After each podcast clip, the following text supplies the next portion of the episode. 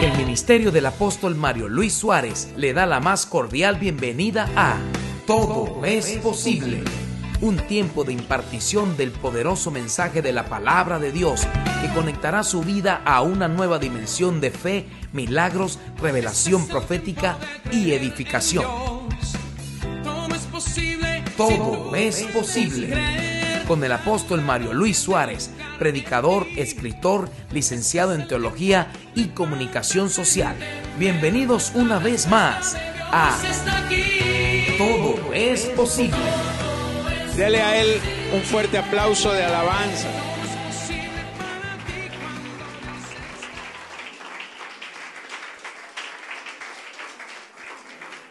Aleluya. Yo quiero invitarlo en esta tarde que usted se ubique conmigo en el libro de los Hechos.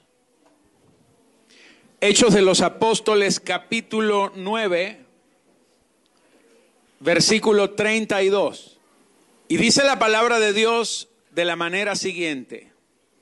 Aconteció que Pedro, visitando a todos, vino también a los santos que habitaban en Lida. Diga conmigo, Lida y halló allí a uno que se llamaba Eneas, que hacía ocho años que estaba en cama, pues era paralítico.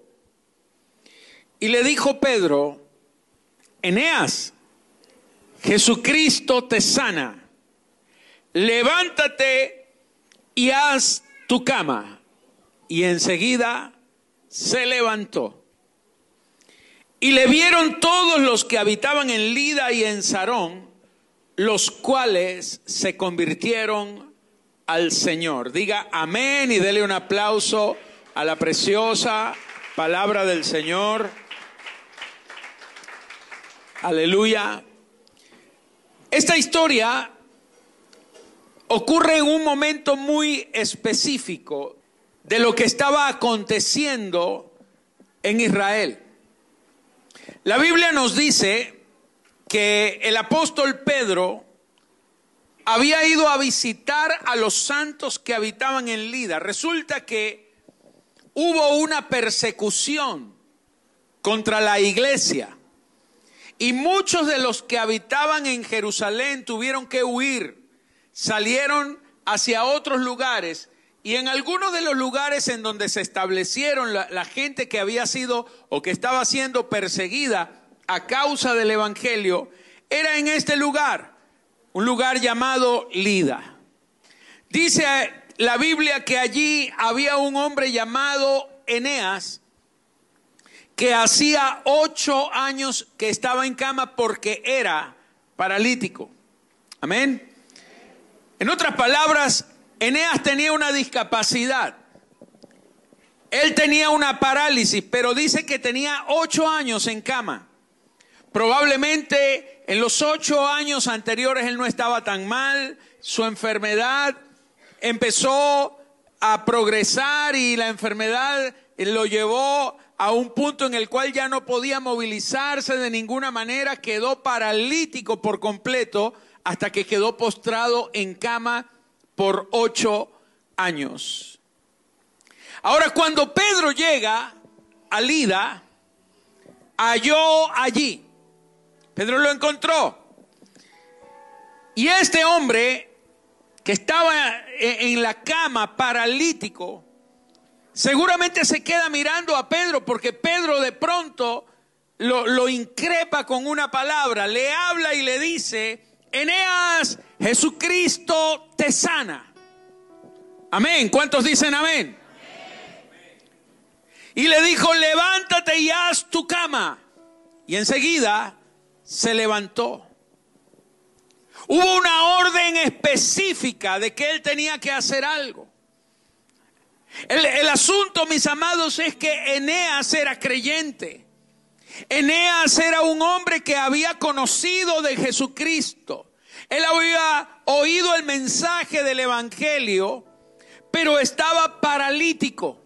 Es decir, había una situación incongruente entre lo que él profesaba ser y lo que él estaba viviendo. En otras palabras, quizás Eneas sabía quién era Jesucristo, quizás Eneas sabía que Jesucristo es el Señor, quizás sabía que era el Salvador y que era el sanador, pero estaba paralítico. Y la gran pregunta es ¿por qué? ¿Qué es lo que sucede que mucha gente como Eneas en algún momento de su vida se ven afectados de tal manera que aunque tienen conocimiento de Dios, aunque tienen al Señor, aunque tienen el Espíritu Santo de Dios, pareciera que su caminar se detuvo. Pareciera que hay gente que se queda detenida en el camino, hay gente que deja de avanzar en algún punto y entonces su discapacidad se vuelve una incapacidad. Y él tenía la respuesta allí. Pedro no le dijo nada nuevo. Pedro no le dijo Jesucristo es el sanador. Él no le predicó de Isaías 53. Pedro no le dio una cátedra de Biblia, no le enseñó. Pedro lo único que le dijo fue, Eneas, Jesucristo te sana, levántate, haz tu cama. Y se levantó. A veces lo que necesitamos, señores, es accionar la palabra.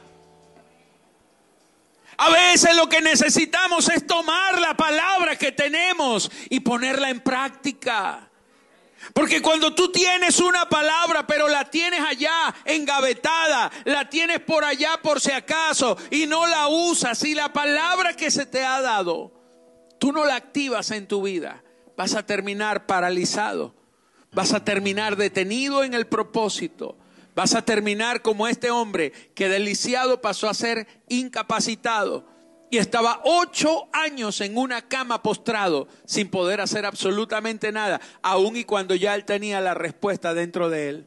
Levanta tu mano a los cielos y diga conmigo, yo tengo la respuesta, yo tengo la palabra, yo tengo a Cristo, Cristo vive dentro de mí. Todo lo que tú necesitas en esta vida ya se te ha dado en la persona de Jesucristo. Tú tienes todo lo que necesitas. Lo único que debes hacer es creerlo y accionarlo en el nombre de Jesús. Aleluya. Vamos a darle ese aplauso al Rey.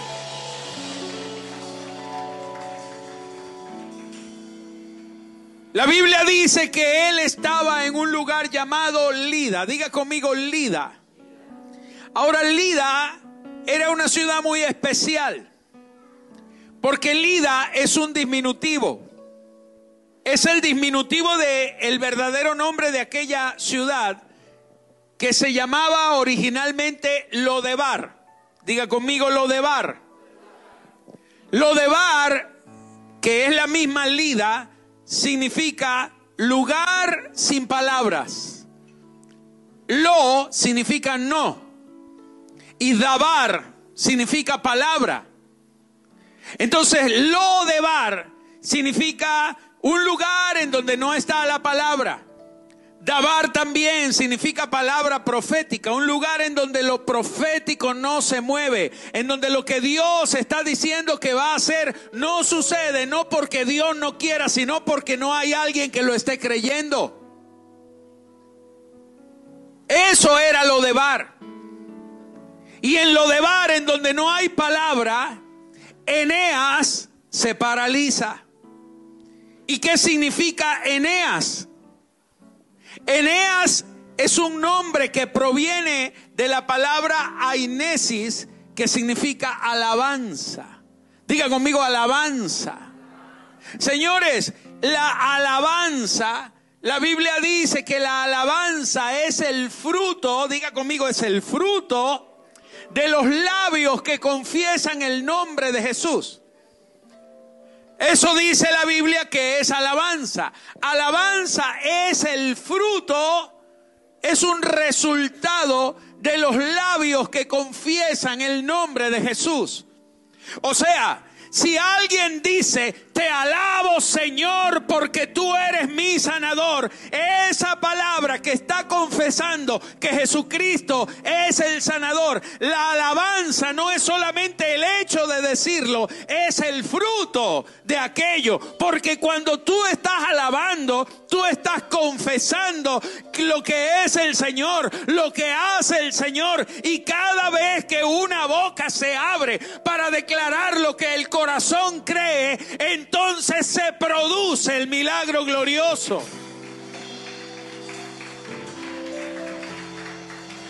Conmigo la alabanza. Es el fruto, es un resultado. Alabanza no son palabras de agradecimiento. Alabanza es fruto de labios que confiesan el nombre del Señor. Si tú dices, Él es mi proveedor, la alabanza cuando está reconociendo que Dios es tu proveedor, no solamente le agradece a Dios por su provisión, sino que provoca un milagro de provisión en tu vida. Aleluya.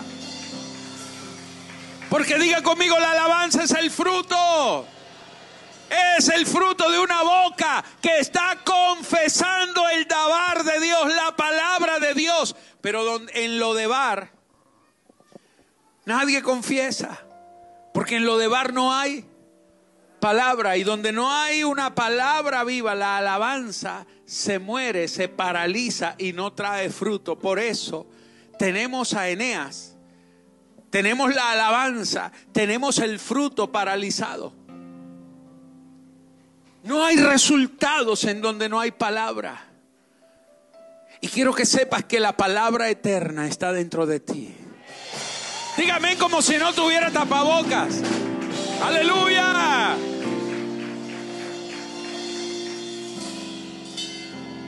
Ahora resulta que casi mil años atrás sucedió algo en el mismo lugar, en lo de Bar.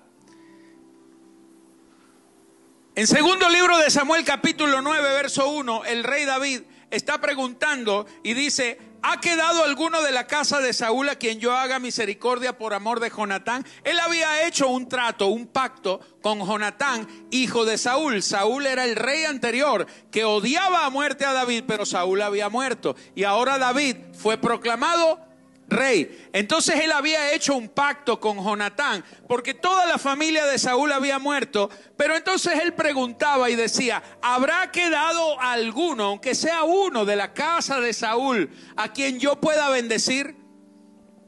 Y entonces había un siervo de la casa de Saúl, un servidor que se llamaba Siba, diga conmigo Siba lo llamaron para que viniese a David y el rey le dijo, ¿eres tú Siba? Y él respondió, tu siervo. Y el rey le dijo, no ha quedado nadie de la casa de Saúl a quien yo haga misericordia de Dios. Y Siba respondió al rey, aún ha quedado un hijo de Jonatán lisiado de los pies. ¿Cómo estaba el hijo de Jonatán? Lisiado de los pies. ¿Cómo estaba? Lisiado de los pies. ¿Cómo estaba Eneas?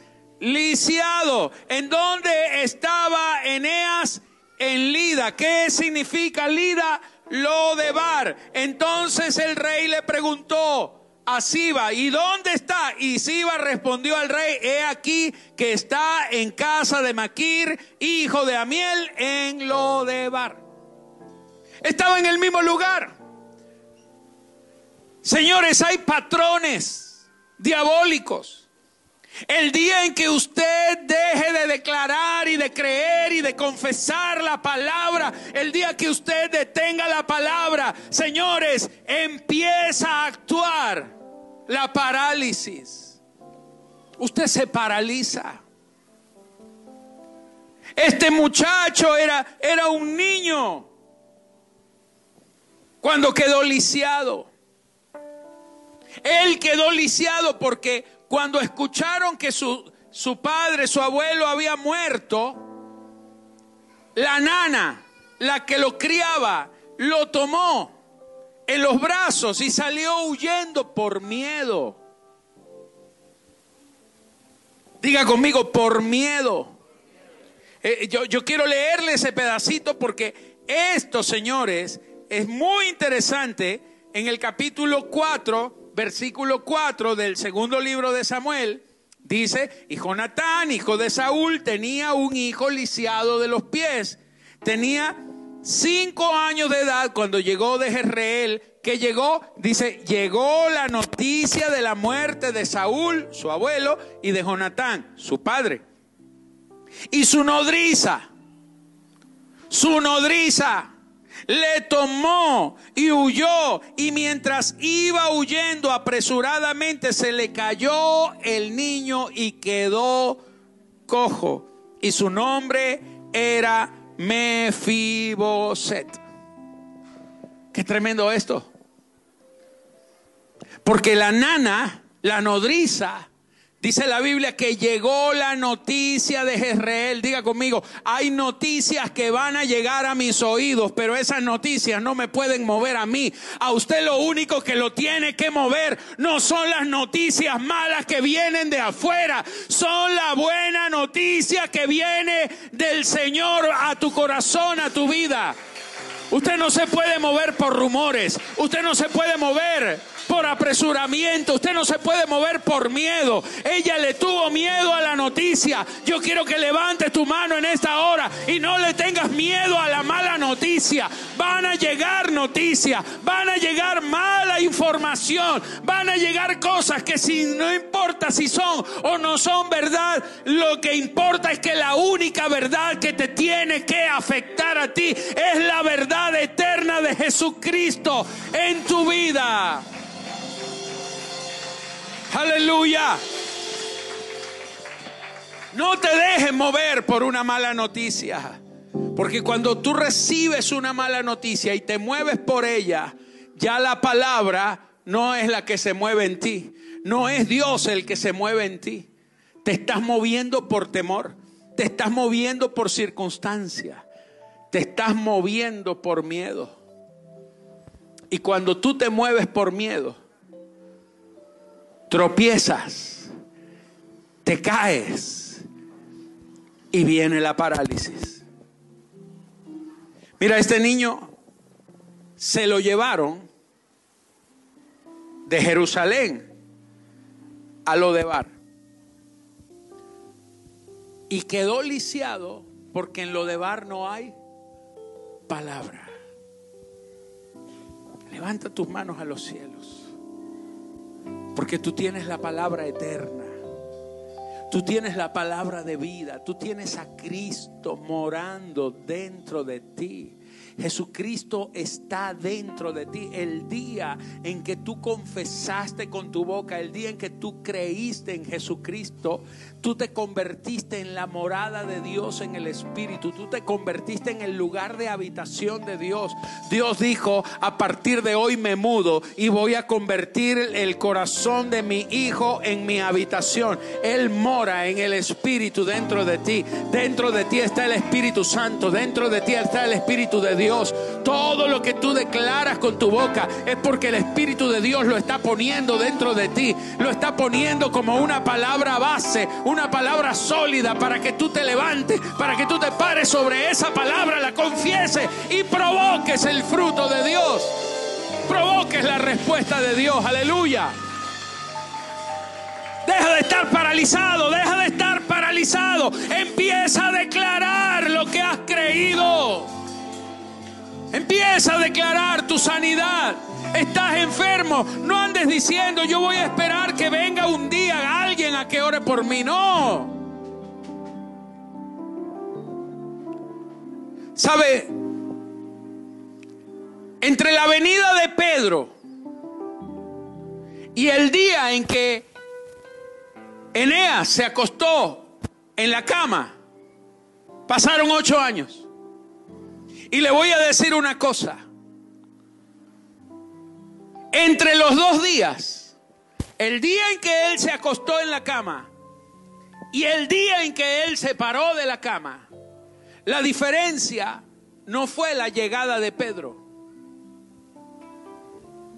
La diferencia es que ocho años después que él decidió creerle a la circunstancia, se decidió creerle a la palabra. Porque no fue Pedro, Pudo haber sido Juan, Gumercindo, Petra o quien sea. Pero no era ninguno de ellos, es la palabra. ¿Y sabe qué? No hay ninguna diferencia entre este día y el día en que te comenzó a ir mal. No hay ninguna diferencia, excepto que si hoy tú decides creer, todo aquello que estaba funcionando mal se irá de tu vida, porque no es no es porque llegó este día, es porque decidiste creer la palabra y activarla en tu corazón. Aleluya, aleluya. Yo solamente en esta tarde vengo a recordarte que Cristo es el Señor de tu vida, que Él está morando dentro de ti, que tú tienes dentro de ti el poder, la gloria, la bendición del cielo, todo te ha sido dado en Cristo Jesús. Así que tú te puedes levantar en esta tarde, tú puedes tomar la palabra de Dios, declararla y cosas grandes van a suceder en ti. Aleluya. Esta tarde que es una tarde de milagro, es una tarde de sanidad, es una tarde de bendición. ¿Sabe por qué? Porque todo lo que tú estés creyendo y declarando va a suceder. Aleluya. Dale un aplauso al rey.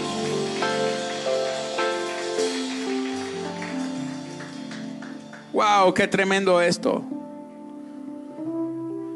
¿Sabe que me, me impresiona tanto que cuando David manda llamar a Mefiboset, te voy a hablar de cómo piensa un hombre que está en lo de bar. ¿Cómo piensa un hombre que está en el lugar en donde no hay palabra? Y no es que la palabra no estaba allí, es que él no la activó. Porque la palabra no está en donde usted no la activa, en donde usted no la cree, ahí no está la palabra. La palabra está en el que la cree. Escucha. Vino Mefiboset, hijo de Jonatán, estoy en el verso 6, segunda de Samuel 9, 6, y se postró sobre su rostro e hizo reverencia y dijo David, Mefiboset, y él respondió, he aquí tu siervo. Y David le dijo, no tengas temor, porque yo a la verdad haré contigo misericordia por amor de Jonatán, tu padre, y te devolveré todas las tierras de Saúl, tu padre, y tú comerás siempre a mi mesa. Levanta tus manos. Esto, esto siempre estuvo disponible para Mefiboset. Porque David no hizo pacto ese día. David hizo pacto con Jonatán varios años atrás. Varios años atrás, más de 10 años tenía David que había hecho pacto con Jonatán. El pacto ya estaba, la promesa estaba, la palabra ya estaba dada.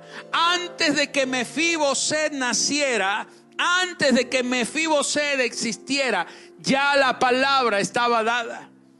Antes de que te ocurriera cualquier cosa, antes de que te pasara esta mala racha que quizás ha estado ocurriendo en ti y que te tiene preocupado y que no ves la salida y que no ves la respuesta, antes de que cualquier cosa hubiera sucedido, ya el Señor tenía toda la palabra dispuesta para ti. Toda la bendición ya está dispuesta para ti. Entonces Él le dice, no tengas temor. Porque, porque la gente que anda en lo de bar siempre vive con miedo.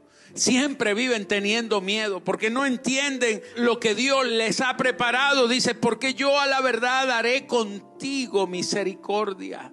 David le está diciendo, yo no vine a castigarte, yo no vine a juzgarte, yo no vine a, terminar de matar al último que quedó vivo de la casa de Saúl, yo vine a hacer misericordia contigo, yo vine a bendecirte, te traje para bendecirte, te devolveré todas las tierras de Saúl. A ver, levante las manos, diga conmigo, todo lo que me pertenece me será entregado en las manos. Todo lo que es mío por derecho vendrá en este tiempo a mi vida. Aleluya. Te devolveré las tierras de Saúl tu padre, y tú comerás siempre a mi mesa. Diga conmigo, hay una mesa servida por el rey, la mesa del rey, y yo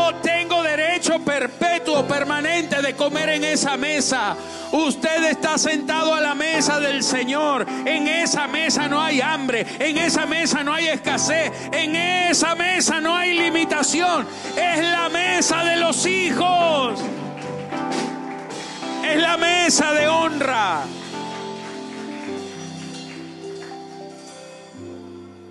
Y tú comerás siempre a mi mesa. Pero mira lo que hace lo de bar. Lo de bar te paraliza. Lo de bar te mata. Y él inclinándose dijo, ¿quién es tu siervo para que mires a un perro muerto como yo? Levante sus manos. Nunca jamás vuelva a maldecirse usted mismo. Nunca jamás vuelva a decir, yo soy una basura, yo no sirvo para nada, yo soy una porquería. Nunca jamás maldigas lo que Dios ha bendecido porque Dios te llamó para bendecirte. Tú eres bendecido. No es que Dios te va a bendecir, ya tú estás bendecido en Cristo Jesús. Todo lo que tú necesitas ya se te ha provisto. Lo único que tienes que hacer es activar, activar. Pedro, Pedro no fue a decirle nada nuevo a Enea. Él fue a recordarle lo que ya tenía. Le dijo, pero escucha Enea, Jesucristo te sana.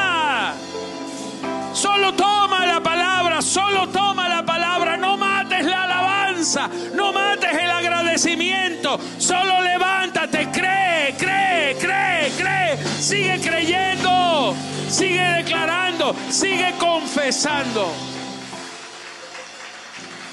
Solo sé un Eneas no el paralítico. Tienes que ser un Eneas. ¿Sabes qué? Es que Eneas no era un mal nombre. Eneas es alabanza. ¿Cuántos son aquí Mefiboset? Nadie quiere levantar la mano. Yo, yo entiendo, yo entiendo. Pero usted es un Mefiboset.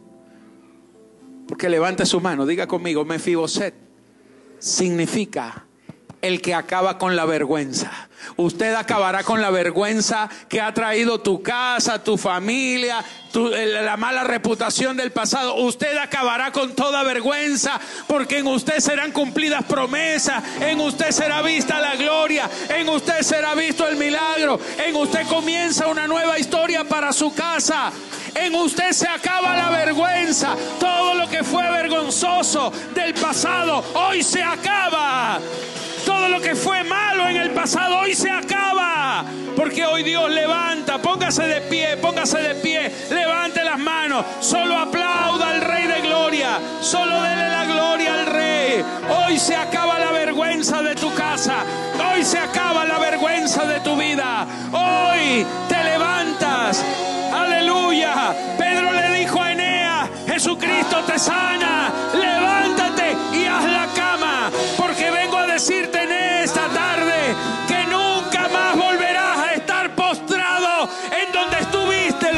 años pasados. Nunca jamás volverás a ver esa vergüenza. Gracias por haber permanecido hasta el final de Todo es posible con el apóstol Mario Luis Suárez. Si este mensaje ha sido de edificación para su vida, le invitamos a ser uno de los socios de Todo es posible mediante su aporte o donativo. Para ello, usted puede enviar su ofrenda a través de nuestras plataformas disponibles, Zelle, Cash App o PayPal, utilizando en cualquiera de ellas el siguiente email mi ofrenda de fe arroba gmail.com. Dios multiplicará su semilla con abundantes bendiciones. Muchísimas gracias.